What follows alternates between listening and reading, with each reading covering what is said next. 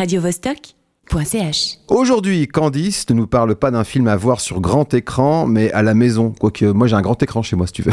Pratique. Il s'agit du dernier prix du cinéma européen du meilleur court-métrage et César du meilleur court-métrage d'animation. Ça s'appelle La vie sexuelle de Mamie et c'est en ligne sur Arte. Candice, on t'écoute. Oui, je sais. Un court métrage d'animation slovène réalisé par une femme qui parle de la vie sexuelle de mamie. Ça fait beaucoup. C'était pas gagné.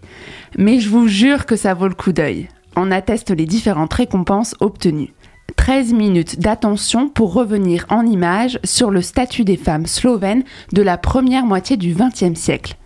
L'idée est venue d'un livre regroupant des témoignages sur la sexualité des femmes qui est paru en Slovénie dans les années 70. À l'époque, au début du XXe, pas dans les années 70, la plus grande vertu d'une femme, c'était d'être effacée. Elles sont donc réduites au silence, jusqu'à ce qu'elles décident de parler dans ce livre. Qu'est-ce qu'on entend dans le court-métrage? Quatre voix qui fusionnent en une seule, celle de Vera, la grand-mère du titre. Alors, le récit est pas hyper fun. Elle est cantonnée à la cuisine, doit s'occuper du foyer, faire des enfants et les élever, et donner du plaisir à son mari. Ah. Le seul moyen d'obtenir la paix, c'est d'écarter les jambes. Ambiance dans la chambre à coucher. Personne ne pensait jamais au plaisir des femmes. C'est un tabou et un péché pour l'Église. Alors les conseils de l'époque, c'est de s'appliquer de la graisse de porc sur le vagin et de boire une demi-bouteille de vin avant de passer à la casserole pour limiter la casse. Et qu'est-ce qu'on voit? Ça commence par des gros plans sur des photos d'époque en noir et blanc.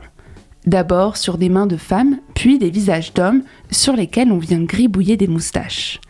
Puis ça part sur des dessins d'enfants. Mais attention, pas des maisons avec des soleils colorés. Il y a beaucoup de noir et de noirceur. Mais il y a aussi de l'humour, pour mieux appréhender la violence des propos. Le ton décalé permet de dire plus de choses.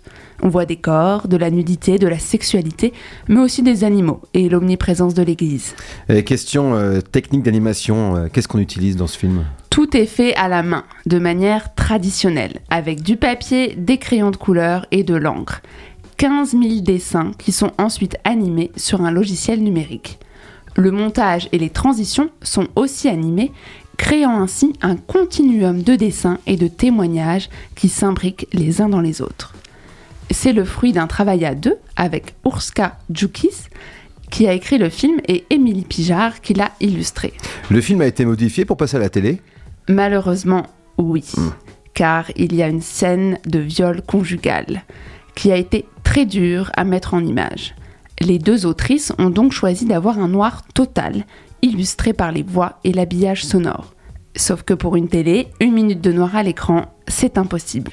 La direction d'Arte n'était pas d'accord. Elles ont donc fait une autre version, sans noir total, moins marquante. Mais le résultat global est quand même marquant. Oui, c'est court, beau et percutant. Mais peut-être que ça peut être encore un peu plus profond. Au moins, ça a le mérite de traiter d'un sujet encore trop invisible et d'une manière originale. Parce que, à part dans un court métrage d'animation slovène, qui va nous parler de la sexualité de nos mamies? Radiovostok.ch